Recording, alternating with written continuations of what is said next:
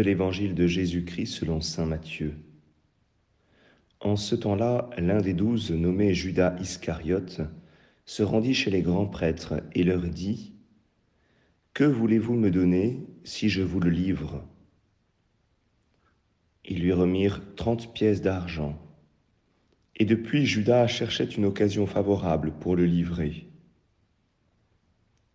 Le premier jour de la fête des pains sans levain, les disciples s'approchèrent et dirent à Jésus, Où veux-tu que nous te fassions les préparatifs pour manger la Pâque?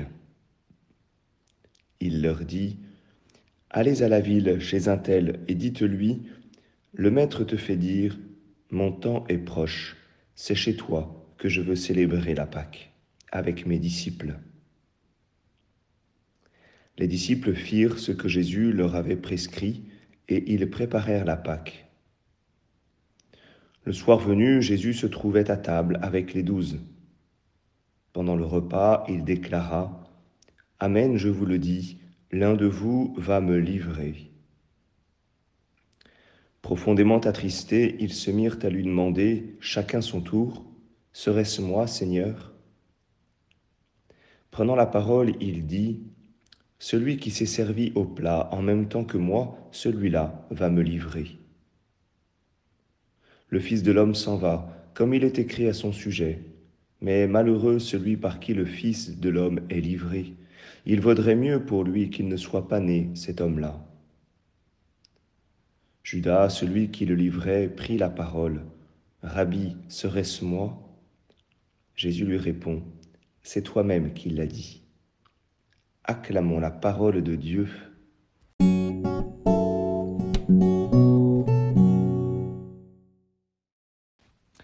Bonjour à tous, j'espère que vous allez bien. Aujourd'hui, nous avons le thème dans l'Évangile de la trahison, avec le verbe livrer euh, qui est repris six fois. Judas qui va livrer Jésus. Et il y a dans cet Évangile comme deux préparatifs qui s'affrontent. Euh, Judas qui va livrer Jésus et un autre préparatif, celui de la Pâque. Mon temps est proche, c'est chez toi que je veux célébrer la Pâque. Deux préparatifs radicalement différents, et au milieu, Jésus qui reste fidèle et qui avance vers sa passion, qui reste fidèle à la mission qu'il a reçue de son Père. Alors, si jamais nous prenons la question des préparatifs, puisque nous approchons du Tridium pascal, nous approchons eh bien, du vendredi saint, nous approchons euh, de la grande résurrection euh, du Christ. Comment nous préparer? Étonnamment, les disciples, à l'annonce de la trahison, se remettent en cause, profondément attristés. Ils se mirent à lui demander chacun son tour, Serait-ce moi, Seigneur? Au lieu de s'accuser les uns les autres, au lieu de se poser la question comme il l'avait fait auparavant, qui est le plus grand Pour chercher finalement à montrer qui est le meilleur, eh bien, dans cet évangile, chaque disciple se remet en cause. Serait-ce moi, Seigneur?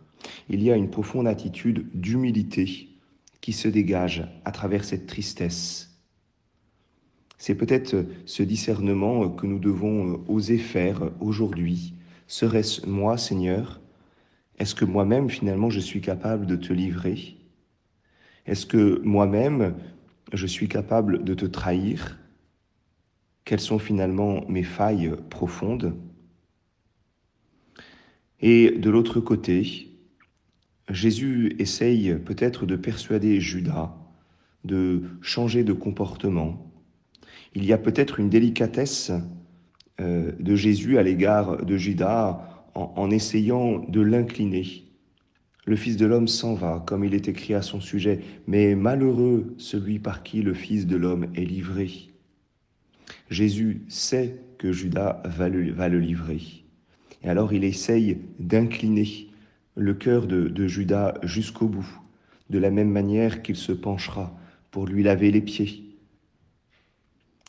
alors, euh, n'ayons pas peur euh, de rentrer dans, cette préparation, cette préparation à laquelle nous invite Jésus, cette préparation des derniers instants, cette préparation de notre cœur, avec humilité.